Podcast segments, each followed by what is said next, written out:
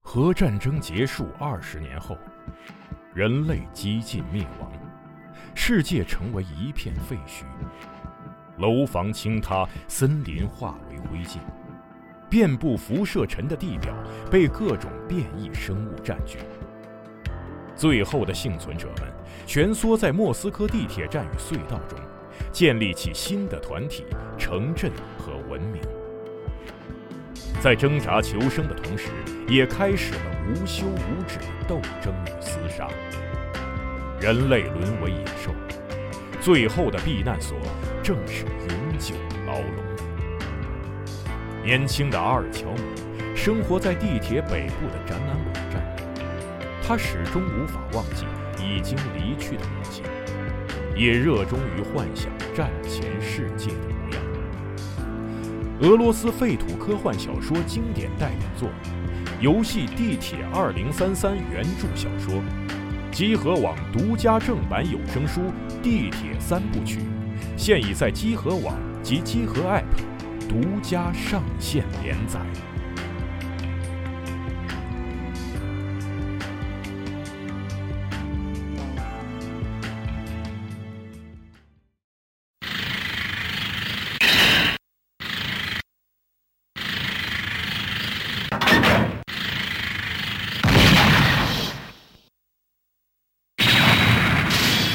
Metal Slug.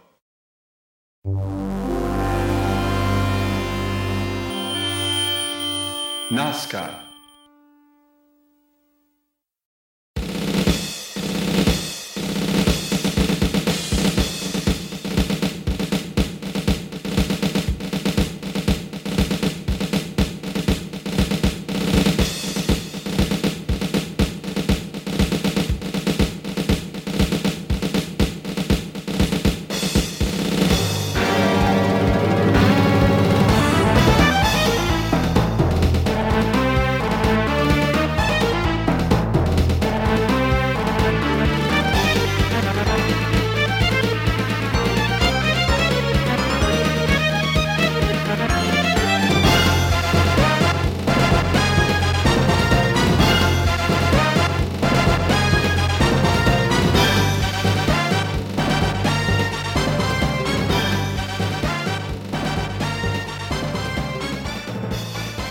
啊欢迎收听最新一期的《何氏奇谈》的专题节目，我是四十二，我是老白，然后我是范克里夫大卫好，哎，哎，啊，终于跟大卫老师录一期，又勾兑上了，勾兑了哎一呀，期。对嗯，有有一阵子没那个了哈。确实对啊。我们本来是想这个去上海面对面录的，但是然而，然而这个其疫情比较严重，嗯然后这期又比较急，我们就线上先来一期，嗯哎，然后之后再敞开来啊。是啊，为什么说这这个样比吧，较我这搞急？都三百多期了，对，啊，三百多多页稿子了，都已经哇啊嗯，等等你们来。好，嗯，嗯为什么这期比较急呢？主要是因为这个这个月戴老师新参与的这个算是合金弹头的前世今生有有关的这个整个的新书啊，《合金弹头终极历史》哎嗯要出版了，是的，我们决定就趁着这个由头吧，然后再聊一下这个合金弹头的这个事儿。哎，对，这本儿书其实是啊、也是独库御宅学的引进的，应该是第二本儿这个 S N K 合作的书。啊、这个书呢，因为呃，我之前也是这个书系的编辑嘛，所以就是说也帮他们做了这个审稿，啊、也是先睹为快了，先睹为快了。大概这个书确实很爽啊，大家到时候拿到了可以看一下，大概有四百六十页，将近五百页的一本儿大东西，对，然后又厚又重又又大开本儿，然后那个内容啊太牛逼了，因为里面好多内幕，因为它是这个官方授权，里面这种到后面会看的特别特别奇怪的东西都会出现在里头。然后这游戏我是特别喜欢，因为那个对，就是街机房里头，大家可能那个九十年代中后期就是混街机房的朋友们，大概大概应该对这个游戏都有印象吧，就是啊。啊，我是在家拿模拟器狂玩啊，对，四二，你你你你你你你那边儿的话，就是老白你们那边儿的街机房里面，是不是大家也玩这个？玩儿太多了，太我多们那了，儿街机房里没有，我们那儿主要是那个啊模拟器在电脑上。模拟啊，对，嗯我们那时候是从一到四都有，嗯，而且这个游戏我挺挺怀怀念的，就是很小的时候跟我哥玩是一二和 X 嘛，嗯然后等到三嗯的时候，就是我稍微大点，好像是已经三四年级了，就是我和我朋友玩的最最疯的那个时候，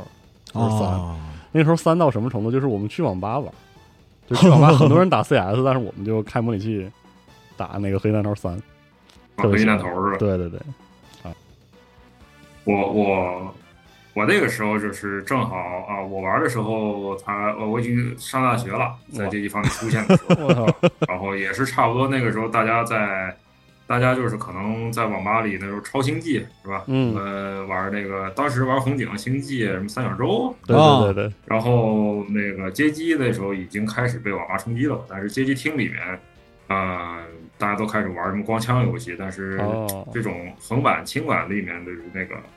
呃，合金弹头装机量我记得挺多的，嗯就是说哦，比例特别高。然后特别好玩的是那个，那好早以前都二十五六年了啊，它九六年出的，到现在二十六年了，二十五然六后年，确实，嗯，对，弹指一挥 间呐、哎呀，是，嗯您别说了 应该对，配配一个那个是北国之春是吧？啊我操然后对，然后呃，但那个时候就是特别逗的是，我们那个时候 街机厅里管这个游戏叫什么越南战争，嗯是啊，我家那个盗版也是这名儿，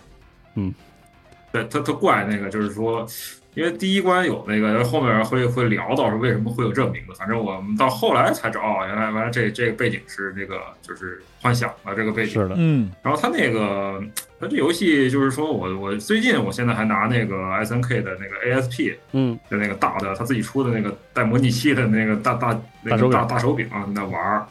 那我觉得特别的有意思，就是这游戏现在玩儿，我觉得啊一点儿都不过时，是的，对，甚至甚至我都不知道是不是以后会不会还有那种就是这种奇奇怪的公司来做这种特别特别疯狂的这种游戏，是这游戏真挺疯狂的，我感觉是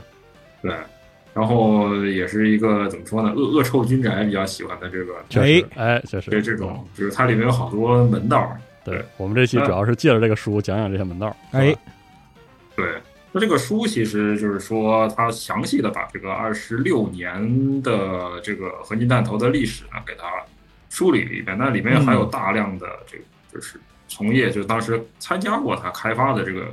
啊、呃开发人员的一些，他们当时讲他们怎么做这个游戏的一个历程，因为那个年代的游戏开发的。呃，它的一些流程啊，或者它的环境，可能跟我们现在的不太一样，因为是的时间其实比较长了。嗯而他的这个企业渊源特别的、特别的深，就是特别的久。它其实就是它开发商是叫纳斯卡嘛，纳斯卡集团。就这个这个公司在日本的游戏企业可能也属于比较怪的一个公司，因为它那个它最早的初创的好多成员是从一个。啊，做当时八十年代做街机游戏特别就已经特别另类的一个公司，就是埃乐姆啊、出来的。然后这个埃诺姆其实它跟谁很有关系呢？就是它的前身叫 IPM，IPM 公司。然后这个公司的创始人，实际上的埃诺姆的这个创始人就是石本宪三。嗯啊，这不是一般人，对那可不， 对，石本宪三啊，嗯是石石本良三的父亲那对，啊，我记得好像是对。嗯然后这个人他就是那种特别好玩的是，他那种真的是是日本战后第一代那种，能算是企业家里的那种鸡汤励志的那个对大嗯特佬支棱的一个说，人确实是这么一个人。对对，特别有意思，特别轴的一个人，嗯然后是那种特别老顽固那种。对，他是他应该是关西人，生在奈良，哎，就是啊、也是呃小时候也是战中一代吧，就是那种，然后就是那种战后什么的吃占领军剩饭长大的那种。嗯然后，但是就是说，在日本经济发展的时候呢，他也算是赶上了赶上了一个好时机吧，乘上风嗯了就，是对，他是他是六零年开始就开始工作了，因为那个时候就是大家出来工作也早嘛。啊，石本贤三六零年的时候好像才十九岁哇，啊，特别年轻。对，他是那时候就是说啊，日本的中小企业比较多，然后就是他其实是进到他伯父办的一个食品批发公司去工作，就是做那种食品原料啊。啊、那种那种糖果呀，那种哦那种批发工作，粗点心对，粗点心冒对嗯行业啊，对对对，就是以前的那种小卖部是吧？他给我抓抓抓抓一斤糖，哗一抓一斤是吧？哦啊，啊，小卖部注册公司是吧？？ 对对对对对对，就小卖部啊。然后呢，就是呃，他后来干脆呢从这个伯父手里把他的这个糖果的批发生意啊，给整个儿盘下来了，哎呦盘下来，然后呢就是。 他去大阪，嗯、那个那个大阪府嘛，就有好多，他有大阪，还有好多小城市，他商机会多一些。嗯，在大阪呢，就是说站稳脚跟了，哎，真正开始做他的这个事业。然后就是他是在一九六八年自己开了自己的一家呃叫石本商店的一个糖果店，那这个我们我们中文读出来特特诡异哈，石本商店，您知道石本吗这个嗯，这对，它是一个其实是副食品商店，就比我们这儿小卖部可能稍大一点儿，刚才说的那种那是吧？种，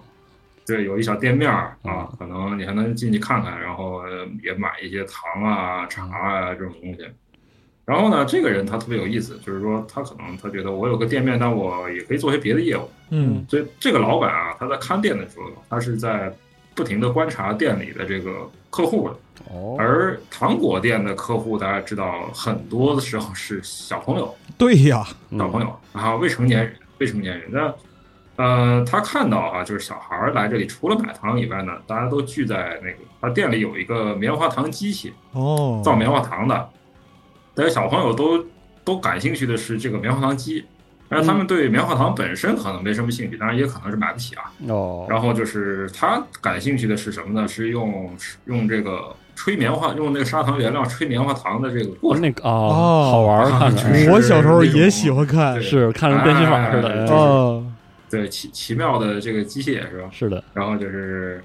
然后他开始做什么生意呢？就是跟那个造棉花糖机器的那种工厂说，哎，我这儿这个有好多那个小朋友对你们的感兴趣，嗯，然后就是我们我可以给你提供这个，你把机器拿到这儿了，我给你提供现场的表演，然后来推广做哦推广这个棉花糖制造机。鬼才哎呀，我就是操，我操商业鬼才这个鬼这鬼才对。嗯然后呢，因为正好是日本啊，为什么当时有这么个现象？因为当时日本就是在奥运会之后，六四呃一九六四年的奥运会之后，它有一个经济上有一个很长尾的效应，嗯它的经济其实在那个时候在处于一个高速发展时期，是的，大概持续了有五年，一直到七十年代初。然后那个呃经济发展了以后，人对娱乐的需求量就会变得很大，嗯对，那么石本这个人很好玩儿，就是他的棉花糖推广，把棉花糖机器表演推广业务的做的特别好。我也不知道为什么，当时人可能是没什么好玩儿，就不看喜棉欢花糖看机他器属实，啊我操，就是就是属实，可能是确实是。然后就是他在日本的全国各地，甚至就到处进行地推，就是他推广到全国各地，就带着个机器出去给人给人表演啊，哦，啊宣传，然后他又被谁看上了呢？就是啊制造这个日本制造国情歌的厂商，嚯，就是弹珠机，那个那个已经在日本已经很长时间，三十年代开始就进入日本了吧，那个东西，然后它是五十年代开始大流行，嗯，然后呢，那棉花呃有一些博青哥的制造厂商啊、呃就是找上石本贤三说你来帮我做这个改装博青哥机台的这个业务，这是他的又开创了一个新业务。嗯然后呢，就是石本先他说好，那你给我一些资料，我了解一下你们这个产业。嗯，找他就获得了很多关于这个娱乐产业的一手信息。嗯那么他研究过以后发现，就博兴哥机台当时在日本啊，就是说装机量已经达到惊人的地步，哦，就每个新品种一装机就能到上千台，在那个年代已经很多。是嗯的，是的，哎，他说，哎呀，说因为这也是一种游戏嘛，嗯就是说，呃，他觉得哦，游戏娱乐以后会成为一个时代潮流，我要成为这个潮流的弄潮儿。哇！然后这个老兄真的是，就是他七四年的七月，他在大阪创立了呃自己的公司，这个公司叫国际游乐机器公司，所以它的英文的呃全称是 International Playing Machine，啊，所以他把这 IPM 三个词儿嗯， IPM，对，把它给这么做麻成烦了一个叫 IPM 公司。对，正好这时候他又赶上了一个商机，这两个运气真的不错。呃，七十年代中期啊，就是从美国刮过来的这个呃电子游戏的这个风潮开始在日本登陆。那个时候风靡一时是什么游戏？打砖块儿，哎，哎，就是那个底下有一有一根 有一根棒子，然后你你那个球在上一弹，打他们的对砖块儿那种那种游戏。所以就是说，他开始做博兴哥的机台业务以后，他其实就有了这个制作呃游戏机硬件的这么一个等于是天然的实力出现了。嗯，所以 IPM 呢，它那时候两步走啊，一步是我主流业务还是博兴哥的机台，呃，另一步呢，就是跟风啊，开始制造、贩售和出售这个商用游戏机，就是我们说的这个街机的这个机台。嗯嗯，就是说可能类似我们现在的框体，大家可以看那个时间轴里有图哈，那时候大家玩的这个游戏机都是都是坐那儿低着头玩，就是嗯对它等于桌是儿面前有个茶几，对有是个桌儿，现在日本有些店就还有那种复古老店、对，特传统，咖啡店什么的，这种嗯的游戏机，对，我上次去日本的时候还见了一都哦个。怀古嗯，啊，是吧？还有啊，呃，不是这种东西，就是肯定是游戏已经变得光鲜很多，但它还是两个人形式还是那样形的，式对挤在一个茶几前面玩儿那种。就是有点类似像那种围棋台儿那种感对觉，对对一开始嗯电子屏了一个。对，然后呢，它的机台儿的这个他自己做的机台儿的贩售的对象是谁呢？是日本各地的小型的零售商店，就是那种哦个人开办的中小型的嗯，也是小卖部吧。其实还是一种 to B 业务，是吧？对以现在实行的话说，嗯你是面向商户的业务。面向商户。嗯，因为那个时候呢，他的这个业务起步其实也是占到了当时的一个又是一个时代先机。哦，就是说，因为当时日本呢，国内有一项法律啊、它那个是七三年十月份制定，啊，七四年三月，就是它开办 IPM 之前已经开始正式实行的嗯，一个叫《大规模零售商店法》。啊，大哦，规模零售店铺法嗯，啊，简称叫大店法，是什么呢？它的是这么说的：为了保护消费者权益啊，以调整大规模零售店铺事业活动来适当保护其附近的中小零售业的事业活动机会，达成零售业健康发展。意思就是说呢，嗯、不不允许，或者说不是不允许了，就是说，如果你要开，就是营业面积达到五百平米以上，甚至三千平米以上这两档的大型的这个这种大卖场的话，你的限制是非常多的。比如嗯哦，说，为什么呢？因为你开了这个大店，旁边的小店就很难跟你活不下去了。了，是的，为了对，为了保护这些中小商店的话，你要开大店，你的代价就会比较大。哦对不对？对，所以进行了限制。实实际上呢，就是当地当时日本很多那种街面店铺啊，就是沿街的这种商店街店铺，嗯，它为了规避这个制约呢，它面积往往就不会有那么大，就嗯是说啊、定在五百平米以下甚至更小。然后呢，就是自然造成了中小店的数量增长和它的一个商业上的繁荣。嗯，其实呢，就是说，哎，这就是因为中小型零售店它是零星购买和租用这个街机的主要客户。是哦，就是如果我是个大卖场，我我一下我定五千台是吧？你 IPM 这种公司它造不了这么多个。哎，还真是，对，但是它如果是一家一一家一家呢，化整为零的话呢，我它就灵活一些。所以 IPM 这样的中型、中小型企业，它的这个商机是从这里来的，嗯，又让他得到这个红利了。几台几台零敲碎打是啊这么做，零敲碎打。对，我不知道，呃，三儿老白，你们小时候就是说泡，如果去泡街机房的话，你们的街机房面规模有多大呀？就是呃，有大有小，嗯但是还是以差不多几台为主。如果说是有十几台的话，嗯那个就算大游戏厅了。嗯，我家那儿小镇上那种就只有一个特破的那种，呃，街机厅其实就三排，一排七台，五五到七台，因为我没怎么去过嗯，就很逼仄的一个小地方。嗯，对，因为我上高中的时候其实就是小的居多，就是说对大概五台左右，甚至有的时候就是在那种小卖部角落里有一台，哦哎，对对对就类对，似于这种这种对。对就那时候如果你有真的是有十几台，就是大量，就是是说有的时候什么文化宫 是吧？那哦卢湾工嗯人文化宫是吧？ 就是那个那那有对对，因为这个东西很少就是街机厅，它两个，一个是就是营业的占地面积，你面积越大，就是租金就越高嘛。嗯，另一个嗯就是对机台的维护成本，嗯营业性机台的就是耗材的维护，其实消费很高的。对，然后当时其实就是造成了它那个 IPM 的，其实它的这个就是生存环境特别的好，然后它的业务也是蒸蒸日上的。然后到了一九七七年呢，就是它又接到一个新的新的业务拓展机会，它这个时候开始和日本石川县的一个硬件制造商啊开始合作，这个制造商叫七尾电机、啊，七尾电机叫南南纳欧啊，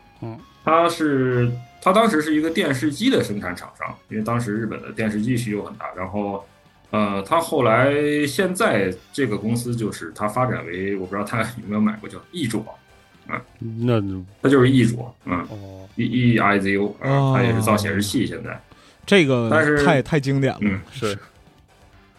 挺经然后典的。 IPM 当时主要它是作为一个外包，哎外包厂商给它提供这个 CRT 显示器，就是后面有一大屁股的一个那种对对对对对，那个年代的那种那种显示屏嗯啊。然后在这个时代啊，就是七十年代的中后期呢，就是说 IPM 它给自己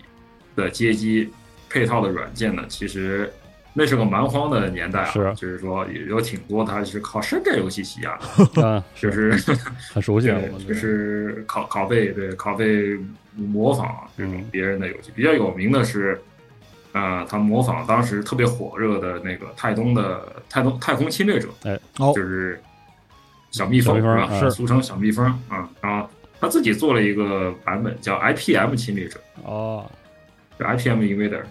啊，但是呢，也不能说它是山寨，因为很多别的厂商的山寨那是真山寨，但是 IPM 这个版本啊，它是因为石本宪三和泰东的创始人呢关系不错啊哦，啊、他这个 IPM 侵略者是得到泰东的许可，就是哦，他不是，他虽然模仿啊，就是机制就是模仿啊、哦，但他他是他不是一个山寨游戏机嗯，它是一个路子野啊呀对嗯，挺好的，对，路子特别野。然后那个泰东的创始人就是啊，我们之前大家如果有兴趣了解这个人，可以收听我们的《苏联红军建军故哎事》上期啊，里面会提到。对在日本打出一片天的白俄，对，对，他是一个 从从苏联去了日本的一个犹太人企业家。嗯，那么 IPM 的这个 IPM 侵略者其实比原作呢，它增加了很多娱乐的要素，比如说它啊、每消灭三三波敌人，你可以有个休息时间，嗯嗯啊，敌人还会有一些什么空降舱啊来扰乱你啊，然后而且它的后期它是彩色显示的，比早期的那种单色的那个太空侵略者看上去还要吸引人一些。嗯呃，但是 IPM 很好玩的就是，嗯、1一九七九年的时候呢，啊、因为 IBM 就是对他们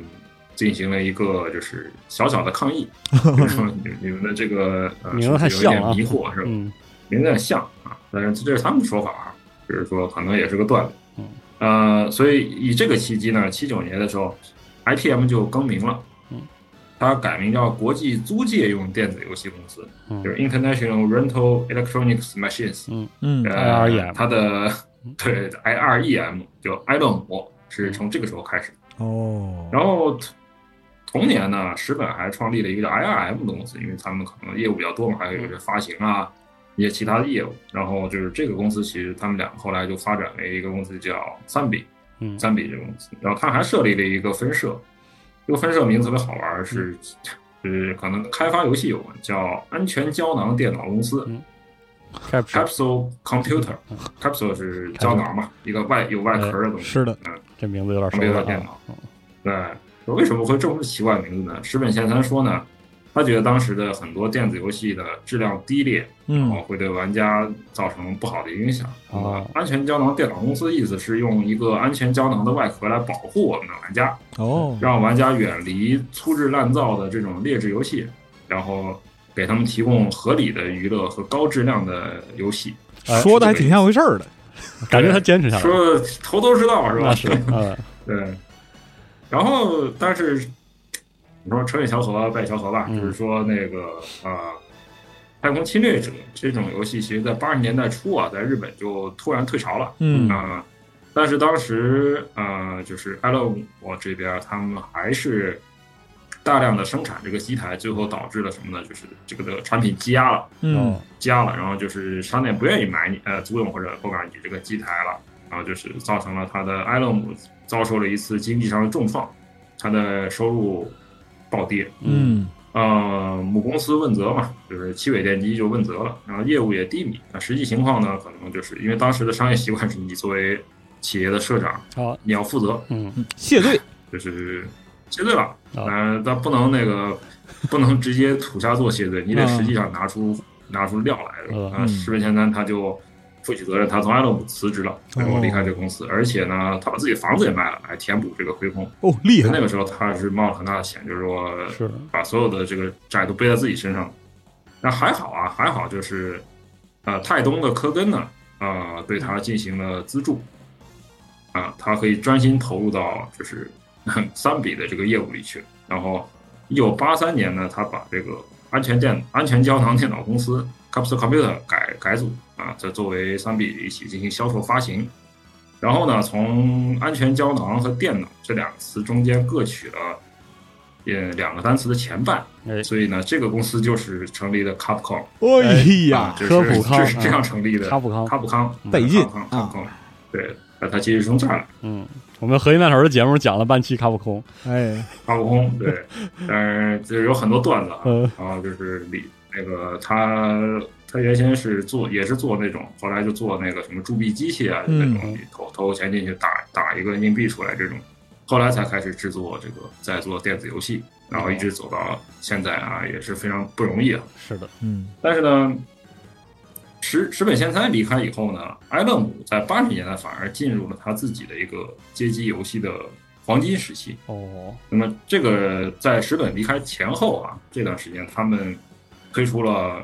非常受欢迎的几部作品啊、首先是《月球巡警哦，》啊，一九八二年，就是你开这小月球车在 月面上走。啊，然后那个时候机能虽然很有限哈、但他们还是在美术上做出了很多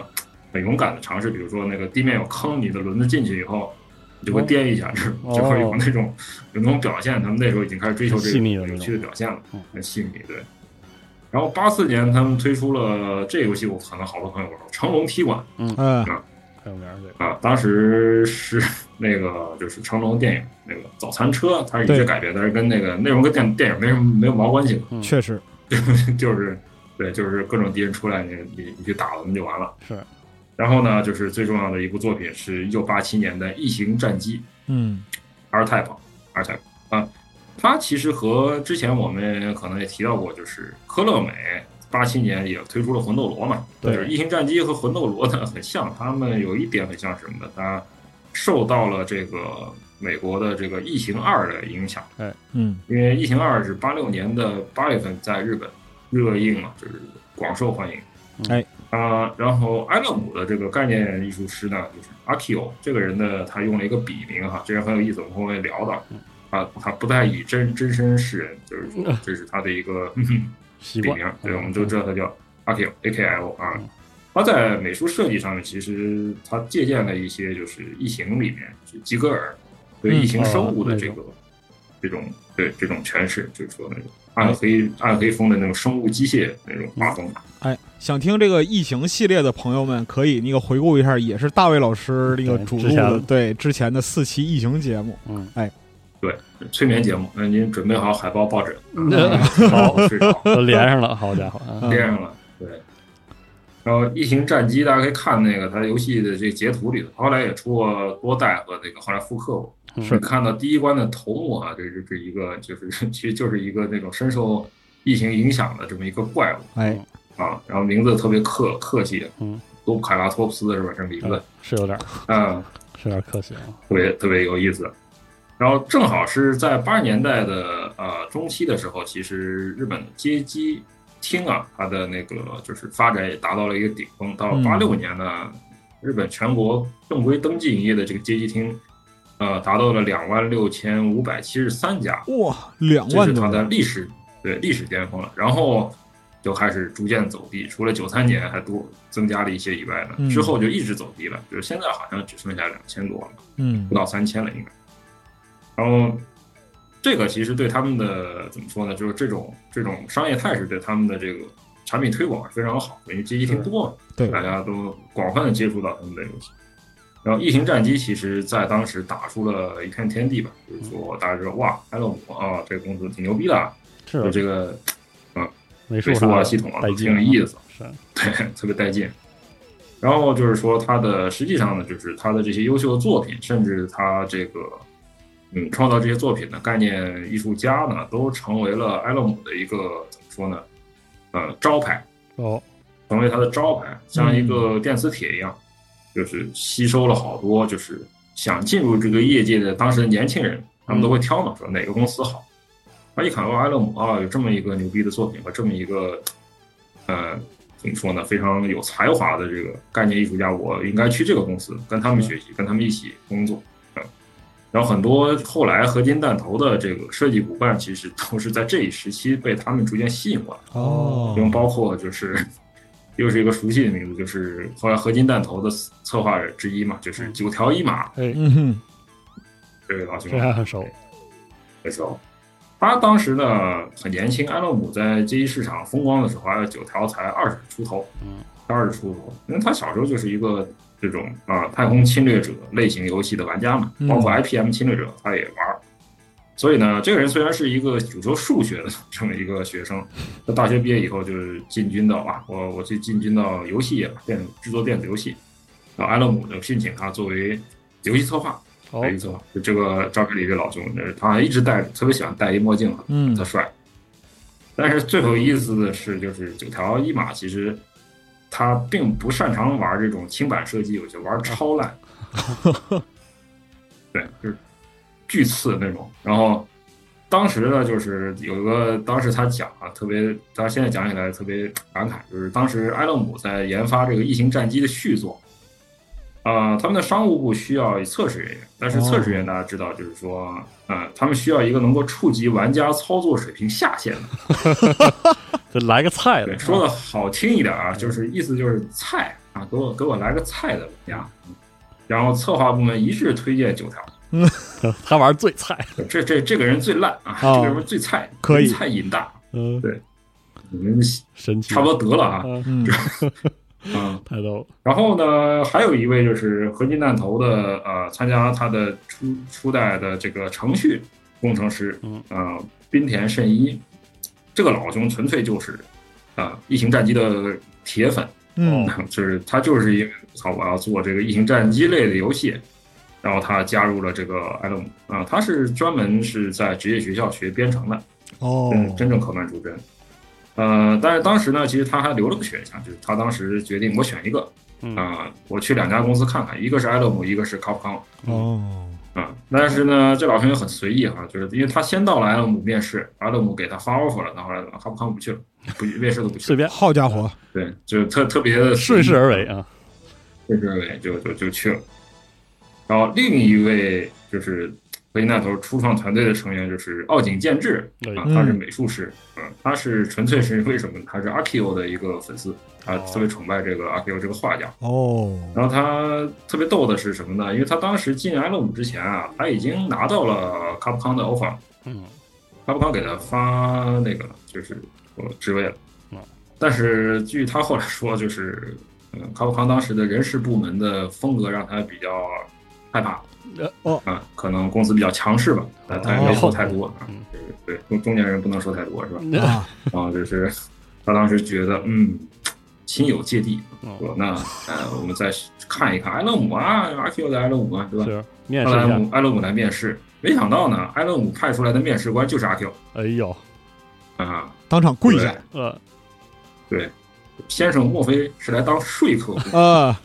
是吧？这个这是啊，当然受宠若惊了，说我当他说我当场放弃了卡普康，加入了 L，嗯嗯，你不用说了，我从了，不用说了，对啊，也也也特逗啊， 这个还有嗯这故事呢，啊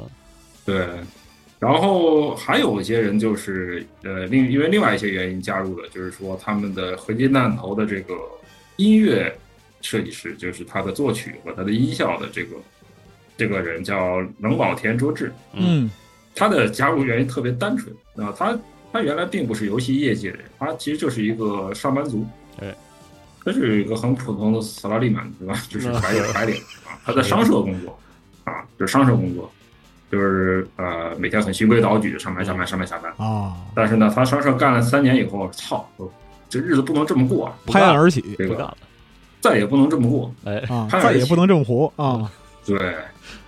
决定呢改变职业走向，干别的去。然后就是， 当时是埃勒姆和科乐美呢都给他发了 offer，啊，发了职位。这老兄也极度随意，我就跟你说太奇怪了，这帮人就是说他为什么选中了埃勒姆？因为埃勒姆离他家近，流川枫是吧？要不我也这么想，对呃对对，就是呃通勤时间短，那我啊就去吧。对，就选了埃勒姆，哎呀太逗了。然后九零年正好埃勒姆在制作这个一个空哦也是那种射击轻板游戏，就是空中决战。啊啊空中决战。他是完成了自己的电子游戏配乐的一个处女秀，就是这个作品。然后当时就是因为他根本就不是音乐科班出身的，他就喜欢玩这个东西，也没什么设备，就很简陋的合成器。他其实就是两个月，然后工期也特别紧，每天的 deadline 赶在屁股后面赶着你。哦，啊，就是老白肯定深有体会是吧？哈哈，这个对，嗯，如果如果想详细了解，请收听广告狂人。哎，是这样，可 怕的节目，操，这节目怎么回事儿啊？对啊嗯怎么回事儿是吧？是然后他还是完成了任务。对，然后呢，他也特别喜欢《空中决战》这个游戏啊。然后他其实后来《合金弹头三》啊，就是他的第一关的那个水下关的配乐，其实他是复用的这个《空中决战》的哦，第三关的这个音乐啊，重新混了个音，对，厉害了，你可以听出来，这个意思也是是这样，纪念一下自己的青春，哎，是吧？太有意思了啊！然后呢，就是这些人逐渐加入哈、就是埃勒姆的后面在街机的这个领域呢，就是爆发式的这个佳作频出。是他是从九一年到九三年三年啊，他推出了三款，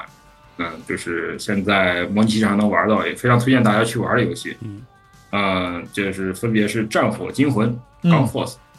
啊，《暴力刑警》应该叫 Undercover Police 吧，啊，然后还有就是《海底大战争哎》 （In the Hunt）， 《海底大战争》特别好玩儿，画面极其的酷，太逗了，啊对，嗯，而且画面巨好，华丽对华丽，你现在看都会震惊于他那个，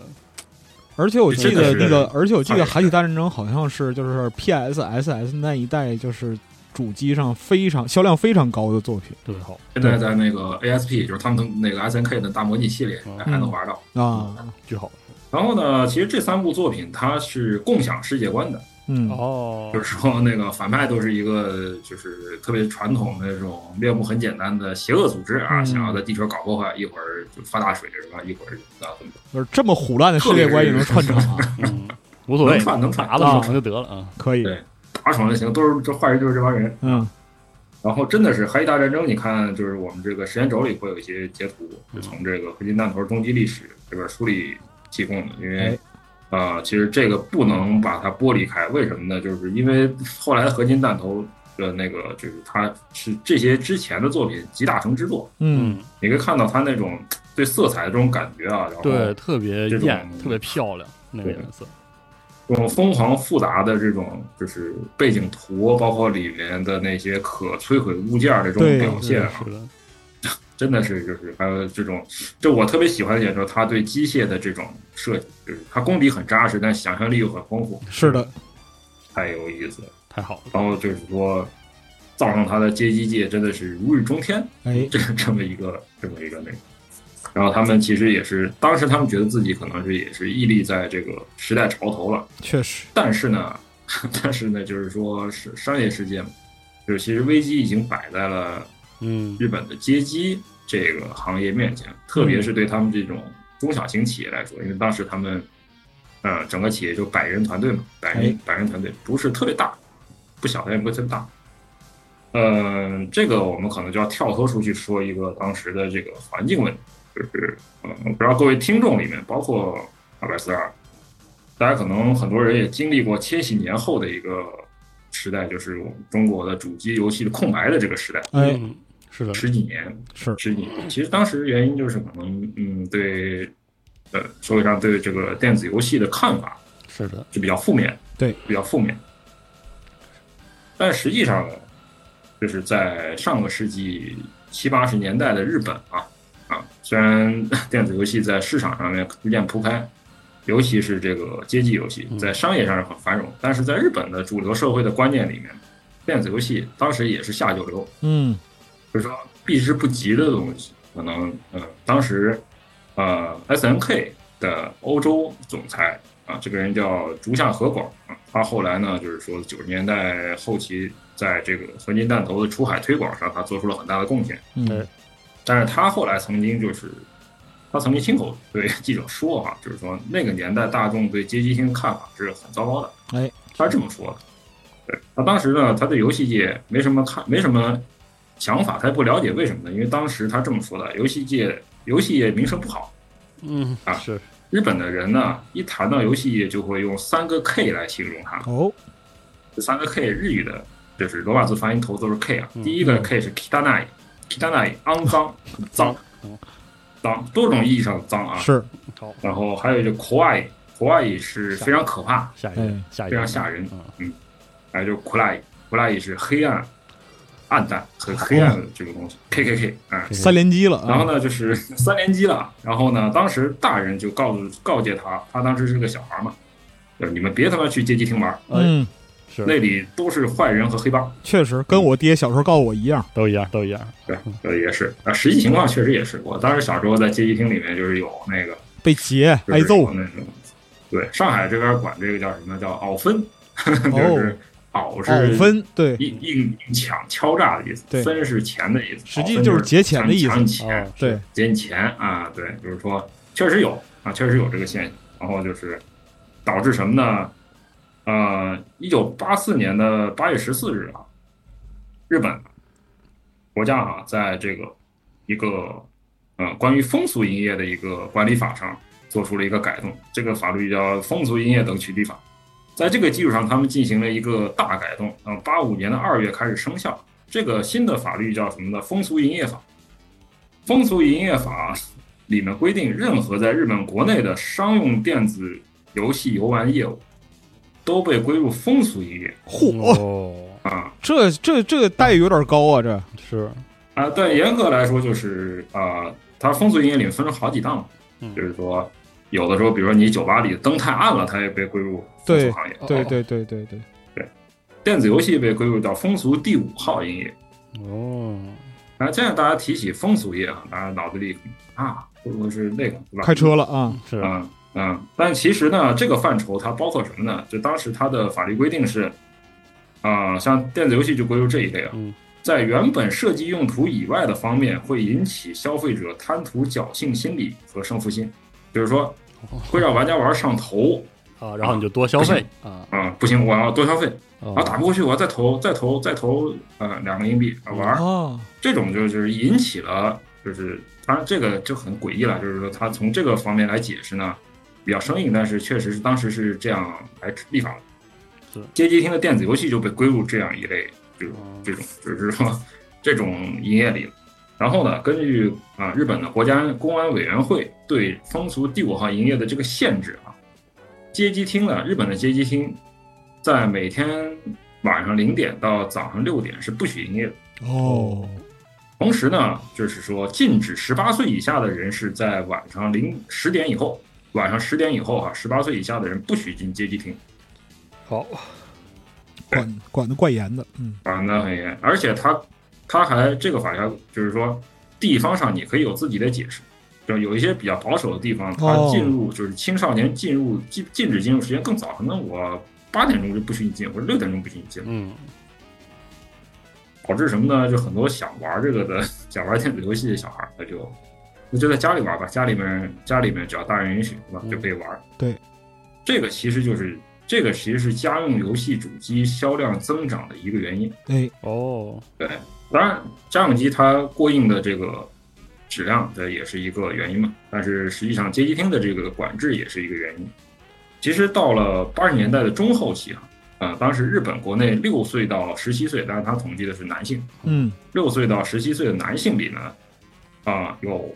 百分之八十五的人他是拥有或者拥有过家用游戏主机的，嗯，哦，这比例很高。是的，而且这些主机的，呃，当然其中八成是任天堂的红白机啊，是实际上占有率非常可怕的。对就是那个时候是红白机的辉煌辉煌年月啊，嗯，辉煌年代真的是，它形成了特别稳定的这个消费者市场和一个社群了。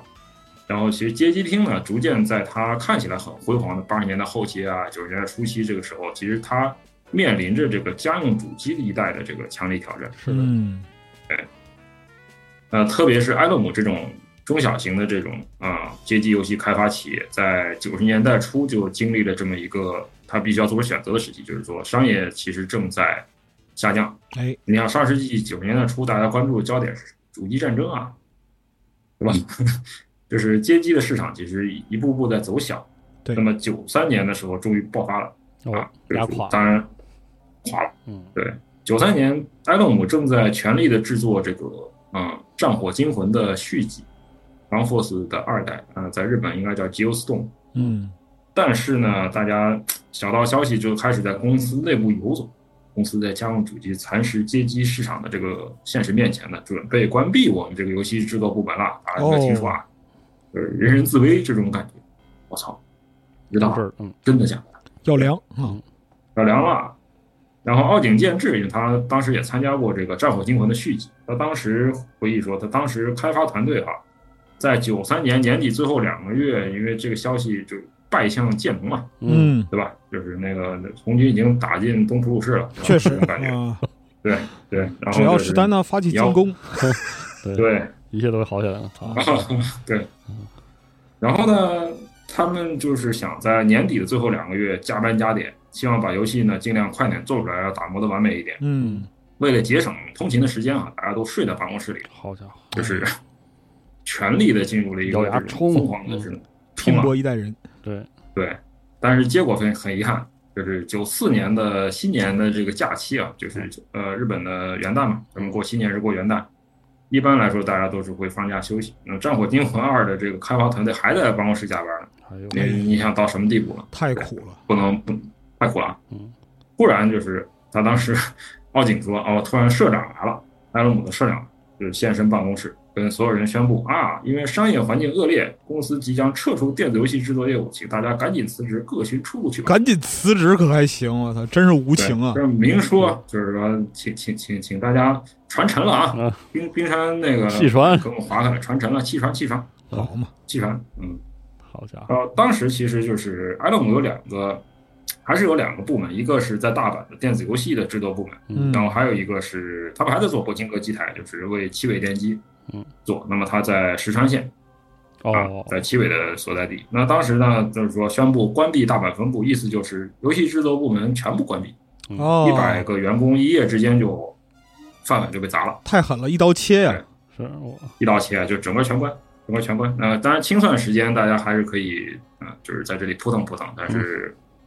不留啊，不留。大势现已场去，气氛对特别尴尬说，他当时回忆说，呃，有的人就把那个文档往天上一扔，然后就就期待等着这个纸片洒下来盖到自己头上，大家都已经到了这种等死，啊这，种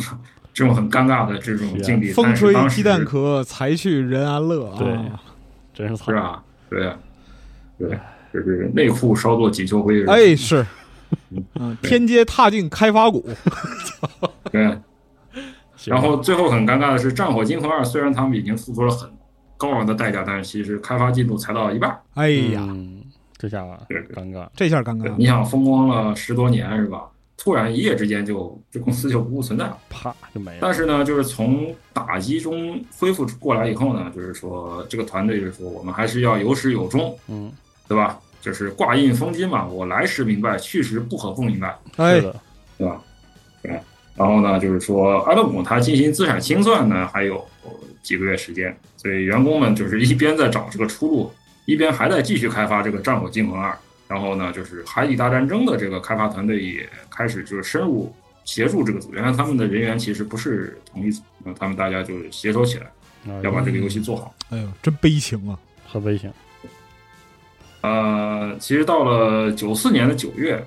就是这个埃勒姆旧埃勒姆啊，后来他还重组了嘛。旧埃勒姆的最后的一款游戏就是《战火惊魂二》，终于上市。但是九四年九月，那时候他公司已经消失了大概有四个月才上市。我的天，它其实是一个未来风的军事题材跑动射击游戏。嗯，嗯，就是说你看到它的美术设计风格啊，受到这个《海底大战争》的组员参与以后呢，就是说你可以看到它写实和异想天开之间来回游走的这种嗯这，种设定，也让你非常过瘾。矛盾然纠后结，它这个特别火爆，对这个游这个游戏挺好玩的，嗯，嗯，但没有合金弹头那么的怎么说呢？嗯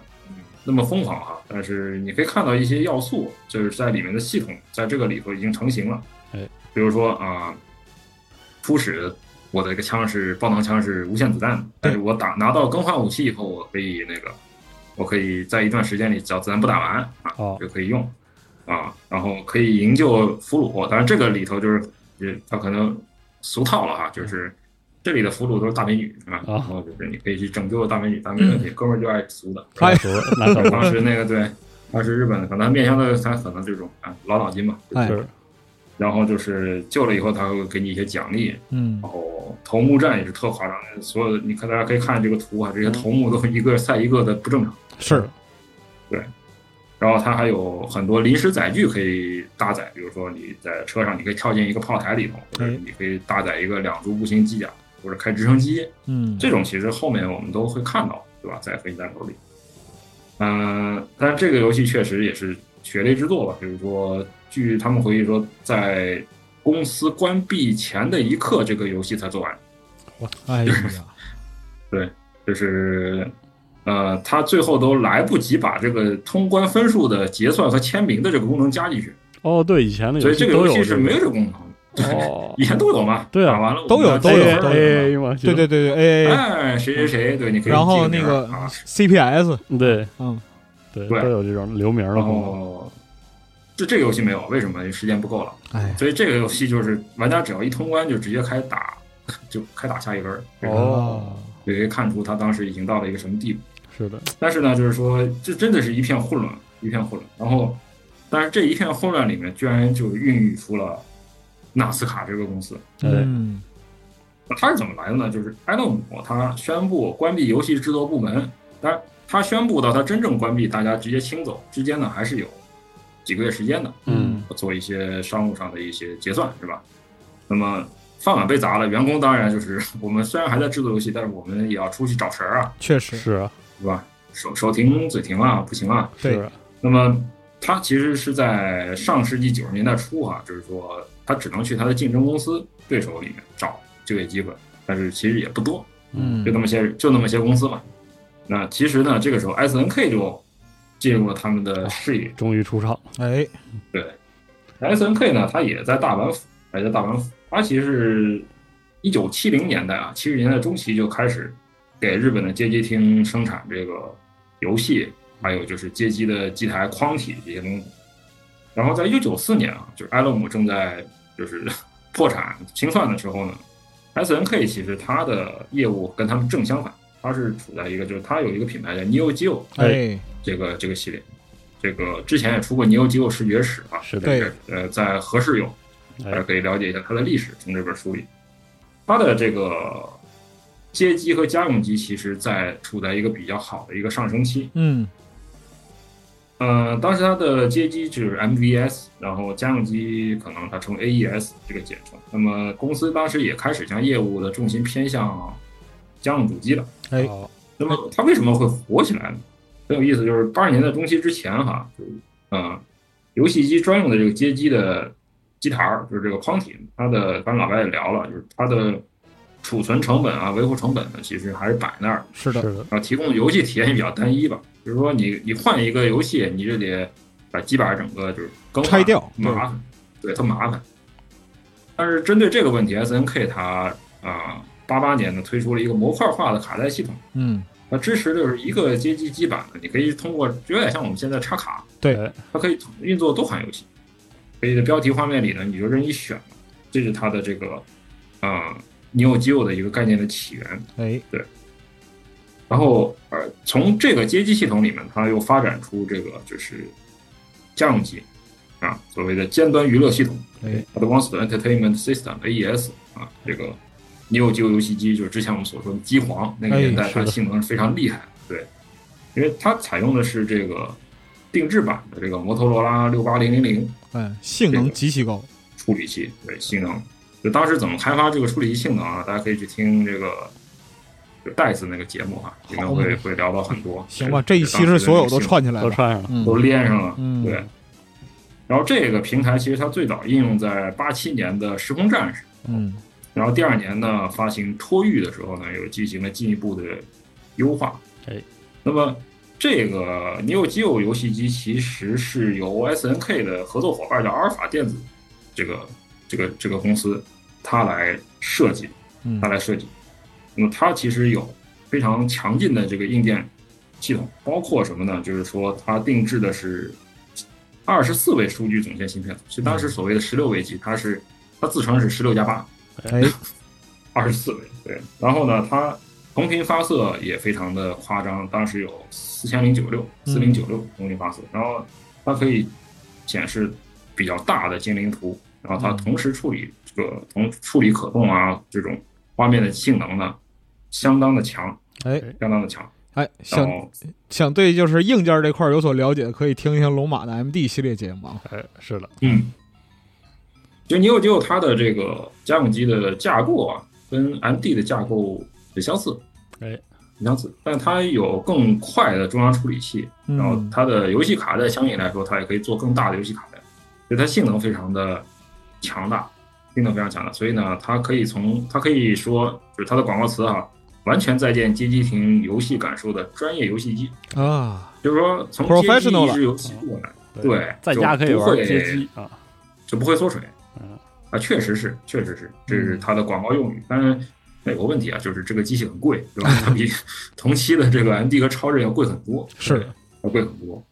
但是呢，就是说在九十年代初啊，S N K 其实是属于顺风顺水的这么一个时期。哎，那么他在这个吹田市造了新的办公楼，员工数量很多，超过三百个人啊。然后在美国洛杉矶也开了新的企业啊。哎，九二年呢，他自己还开街机厅，他开那个当时开设 New Geo 乐园，什么 New Geo Land，嗯对对对对在，一下开了三家，一下开了三家。就有钱，是的，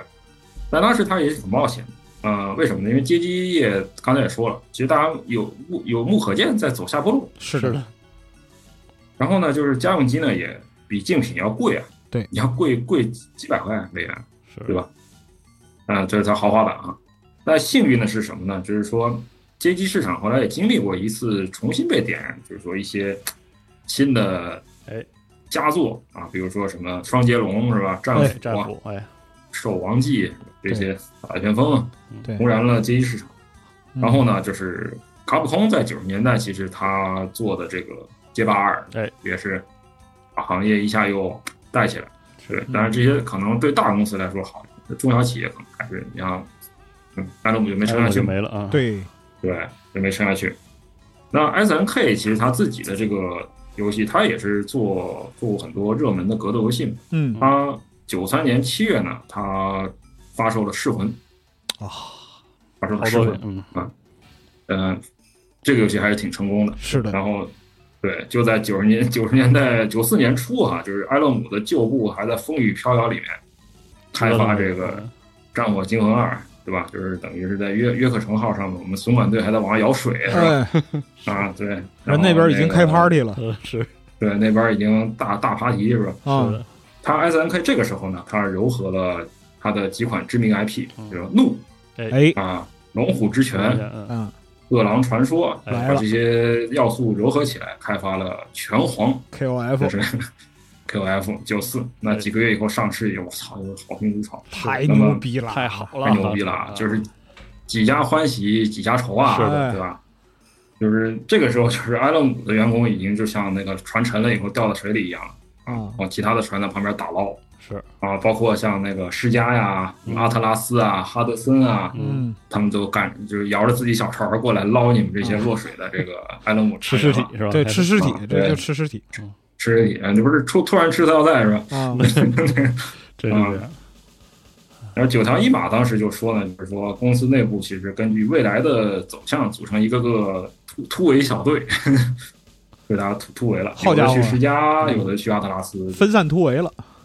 分散突围了。对，然后龙宝田他就说呢，就是说确实，呃，九条和当时另一个呃他们重要策划，这个人也是嗯不太以真真人实实对嗯外就是说对外的，这个人叫米哈，你哦好，九条和米哈呢一直在开会啊，就是说，啊、这周去哪里哪里啊，下周去哪里哪里，再找人再谈一谈所以去摸摸有时间啊再谈，对，就是大家在分离突围，而且他们不是说我们自己突围就完了，我们想把我们这个支队伍整个带出去，把兄弟带走，把兄弟带走。对，那九条当时说，为什么他们最后选 S N K 呢？因为当时 S N K 有一个经理人，有一个经理，呃，曾经在埃勒姆工作过，哦，就是他跟埃勒姆一直呢保持着一个比较良好的一个关系嗯，啊，比如说藕断丝连嘛，大家关系在啊。然后得知埃勒姆崩了以后呢，就是这位经理就建议说，你们要不你们团队来，然后呢以子公司的形式为 SNK 来效力。哎呦，哎哎，这个想法好啊，呃，很优厚的条件，非常优厚的条件，是的，对，然后米海尔九条呢，立即就啊，来找找张罗哈，嗯就是说问，就是说，而且他们甚至把其他一些已经定了啊去向的同事也力劝说，我们还是去 S N K 吧。是哦比，如说一起一起干说出来是是是是是，对，比如说程序啊，后来合金弹头的一名程序就是安藤贤治，当时他已经接了哈德森的这个 offer 啊，他准备去哈德森，但是九条米哈知道以后就把他拉出去，不是打了一顿啊，是那个喝喝了一顿酒，喝一顿晚哦上深谈，对，促深谈，对吧？啊，第哈二德森天他嗯没就改前主途意啊，了朋友。 啊，还是我们哥几嗯个是吧？对，大展宏图对是吧？嗯就这个，对，就是公公寓这个公寓翔草，这个出入不过车一乘 是吧？哎，这这种。 说得对啊，嗯，嗯，然后第二天，安藤贤治怒砍桌角，是吧？是是是对啊，对，劝啊我没去哈没德这么森夸张有如此桌，对，这么狠呢？明白啊其其实不是，其实就是说啊，第二天他就跟所有人宣布我要去 S N K，哎啊嗯，就是看来这顿酒是很很不很有错效。嗯是然后呢，就是九四年的，就在这个形势下呢，就是一九九四年的五月份啊，就是纳斯卡集团就在这个 S N K 所在地，就是吹田市这个地方成立了，还挺快的，其实，挺快的。嗯，对，其实实际上来看，就是说纳斯卡员工从正式他们全部离开 i l o 正式离开啊，到重新开始在纳斯卡工作呢，其实空白期其实不是太长，大概是两个月多吧，两个月多，那挺快的了。 已已经很算是无缝衔接了。对对吧。对对对，嗯但是呢，当时大家心里呢还是有一点儿疙瘩，怎么说呢疙瘩，为什么呢？因为在埃勒姆任职的时候呢，他们在他们眼里啊，就是 S N K 是自己一个潜在的，就心理上，不管是心理上还是商业上，都是一个对手。嗯，是的，然后大家都对 S N K 其实保留着一个竞争的意识，嗯哎有敌就是说意，我对有有一种就是特别想要跟你争一把的这种哎，感是觉的，，因为他们很自豪的是自己是一个小而精的、有个性的开发企业，对对。但是呢，在一夜之间呢，要去给 S N K 工作，确实是好机会，但是哎呀毕竟心理上大家可能会有点过不别扭去哈，有点过不去那。变臣等正欲死战，陛下何故先降？是降了，对现在是啊，就很尴尬对这个事儿，就是特别尴尬的。哎，但但 S N K 呢，他做的很好，就是说仿佛啊，就是真是心有灵犀一点通啊。嗯，虽然他们这纳斯卡这个公司组建，它这些所有的事物都是 S N K 出资嘛，嗯，你出钱嘛得是真啊金白银得拿出来。但是呢，他们对纳斯卡其实是保留了相当的尊重，嗯没并不是说我把你买下来，我就把你拆吧了，地地地是吧？怎么着啊怎么着，对吧？对，呃，但是呢，他们特意将这个纳斯卡公司安排在另一栋办公楼，就哎不跟自己的这个主楼放在一块儿，哦，然后给予它的独立性也很高。啊哦据九条回忆哈、就是纳斯卡成立的头两年里头，就 S N K 跟他们一直保持着一个距离，就是说很尊重他哎们，而且并不是经常过来说说三道四，就是说哦不干预，正常事务来往就完了，哎我们不过来跟你们怎么着，你们不错哎很很很很自由、很独立。嗯，也许啊，也许这个是 S N K 有意为之的，因为毕竟为什么呢？因为 S N K 自己手里当时成熟的产品 I P 啊很多，是的的，，而纳斯卡的优点最大的优点就是个性非常强烈，是的，就是它其实它真的是一个下金蛋的鹅嘛，但嗯是的你你要把它强行拉过来，把它吃到自己的体系里面去，没有好处，反倒是给予它高度的自由嘛，才能最大限度的发挥这些就是来自埃勒姆的这些老将的实力。哎，事实证明他们是做对了。嗯是的，呃，但是其实呢，这个纳斯卡的规模很小，就是埃勒姆原本有一百个游戏开发人员，但来到纳斯卡的呢，二十个人不到，哦，啊，就二十个人不到。啊、比如说音频一个人嗯，蓝宝田一个人，还在然，后游戏策划两个嗯，呃，程序工程师五位，啊、美术师呢六六位到八位吧，也不多。嗯大部分人都是从《海底大战争》的这个团队来的，那当然他们也很多人也参加过《战火惊魂二》的这个后期的这个开发，但来的嗯最都是苦的精日子锐了，嗯都是精锐部队。嗯，呃，当时其实就是说，嗯，当时人家也后来也采访过他们哈，就是说你们当时为什么进纳斯卡而不是去其他的公司，而且就是说其他有很多大公司现嗯那个时候正在向三 D 的游戏，就是三 D 图形化的这种领域进发，你为什么你们还要来就是纳斯卡就做以前的这个类型的游戏呢？啊，我等汉室宗亲，又汉室中心了，操！哦啊反让他木正墙槽是吧？哎，但其实呢，就是说，呃，当然他们还是想做，第一想把二 D 动作游戏呢挖到极致，哎，啊、其中还有一个原因，确实是老将的这个魅力，尤 其是阿 Q 嗯，这个人，他影响了很多人的。哎，当时那个程序滨田嘛，他当时说呢，就是说我们很多人来了，就是因为我们喜欢异形战机。为什么喜欢异形战机？就是我们喜欢阿 Q 的话，哎嗯能跟他的这个，能跟这位艺术家合作，我们感到很开心。嗯，就是说，这种是一种使命感。对吧哎他这么说的，啊这种使命感超过了所谓对三 D 游戏未来的这种热情。哎呀，牛是逼啊！是为知己者死，嗯，对，哎，真是牛逼。对，而且他也说，就是说当时压力很大，为什么呢？因为知道自己是在这样的情况下来到这个纳斯卡，而且这个公司如果他第一款游戏就不理想的话，对，这公司就完了。是的，是的，是的，所以说这个更促进了他们拼命、拼尽全力的这种心态。但挺苦的。你想想看，刚就经嗯很火过《嗯，战火惊魂》那个就是地狱开发，然后到了就纳斯卡之后，马又上得投入精力来做这样一个产品，是的，对。所以当时他们也是做出了很大胆的一个选择吧。嗯，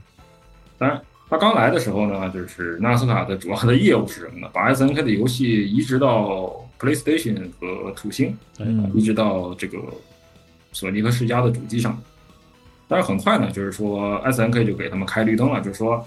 你们可以啊，为这个 MES 街机和 AES 主机，就是 E Neo Geo 这个品牌里的这个游戏机开发原创游戏。嗯，来点原创游戏啊，然后就是你们业余时间啊，就是移植时移植游戏的业余其他的时间，你们可以来做。嗯然后纳斯卡就策划了两款游戏作品，嗯，其实都挺成功的。第一款是那个街机的高尔夫球模拟，就是高尔夫大赛，哎，高尔夫大赛。很有名儿的。另一款是， 对，但是另一款风格就不一样了，就是一个跑动平板射击的军事风游戏，所以后来就成为了合金弹头。嗯，成为了合金弹头。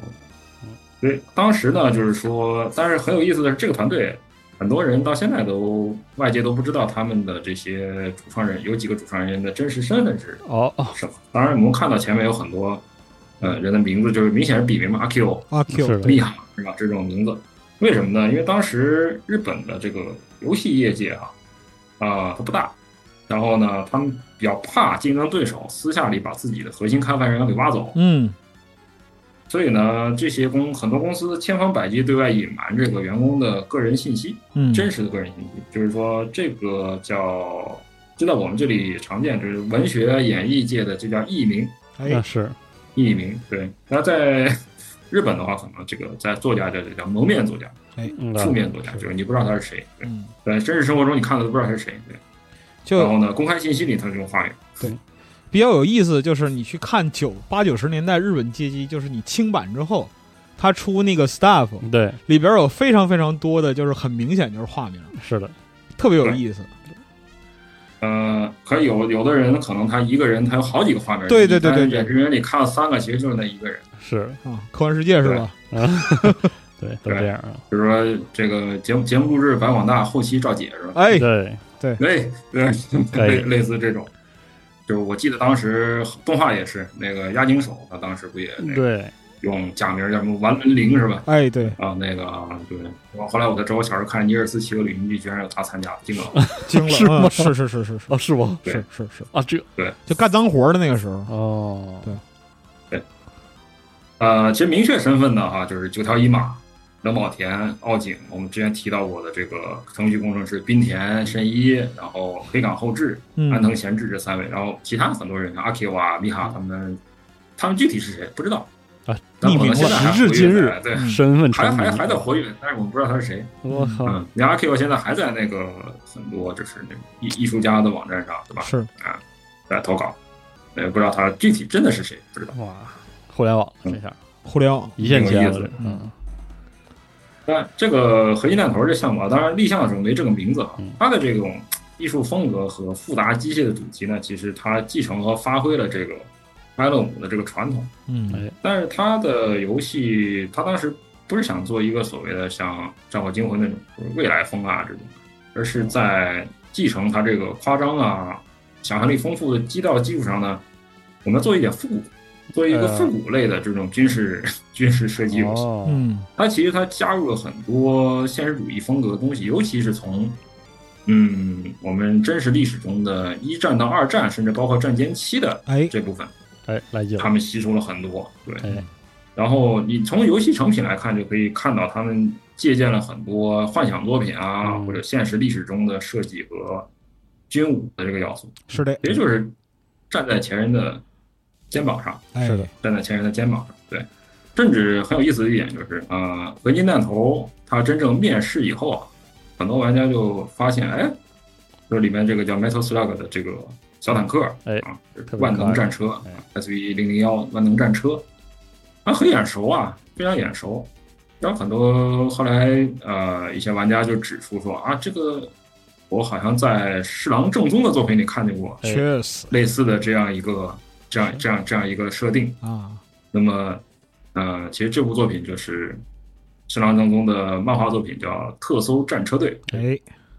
特搜战车队啊，这个小坦克就是里面的主角驾驶的、呃指挥的这个波拿巴坦克啊嗯，警用坦克波拿巴，大家可以看下图那，么非常像啊，对，非常像啊。这个其实它我们后面在这个作品的解析里面会看到相当多的这种嗯呃要素的沿用啊嗯，但是它又有很多的发挥继承，是然的后有很多的故事，就是形成了最后就是说你看到的眼前看到的《合金弹头哎》这款游戏哎，并且影响了它的二十六年之后二十六年间的这个美术风格。是这样的，那么，对具体的这个内容呢，我们下可以期，下回分解。哎，对哎呦哎呦，可以，哎，我们上期呢就讲这个合金弹头建立前这一批人的这个很多故事是的，啊，还有卡普空的事儿，真太逗了。啊哎，然后我们下期就正式进入到了这个合金弹头的，没想到吧？哎前面这么长时间都是铺垫啊，都没有合金弹头，嗯根本就没有什。么合金弹头事儿。哎对，呃，下期我们会具体聊到一些合金弹头里的东西，哎特别是一些对设定和原型的这个关系啊，不要走开，下期更精彩。哎哎，是，那我们这期的合金弹头的前世今生的节目就先到这儿，哎，我们下期再见。拜拜。哎，再见，谢谢大家。 「君の声が聞こえる」